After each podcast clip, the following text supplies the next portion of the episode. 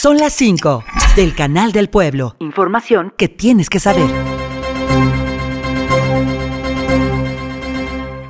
Sentencian a 64 años de prisión a dos personas al encontrarlos culpables del delito de secuestro express agravado y robo. Esto en la localidad de Las Manzanas de Mineral del Chico. La víctima viajaba a bordo de su vehículo en el momento en que fue interceptado por personas a bordo de dos automóviles y despojada de sus pertenencias. Luego de las investigaciones, agentes del Ministerio Público recabaron datos de su participación en los hechos para solicitar su orden de aprehensión.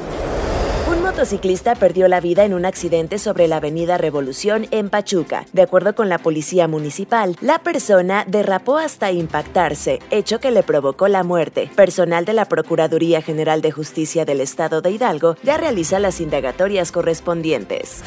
El Boulevard Doroteo Arango, que se construye en Tulancingo, representa una alternativa para no transitar por la famosa Bajada de la Muerte, que desde hace años es considerada una de las más peligrosas de Hidalgo debido a los constantes accidentes. La construcción de este bulevar está a cargo de autoridades estatales en conjunto con autoridades municipales.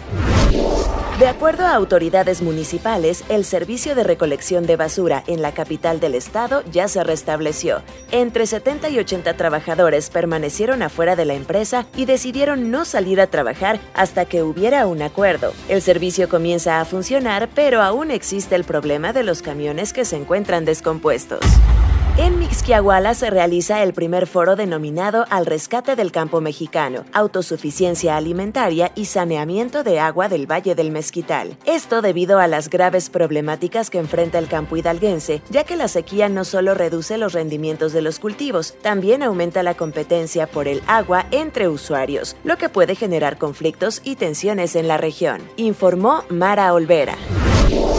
Son las 5 del Canal del Pueblo. Radio y Televisión de Hidalgo. Información que tienes que saber.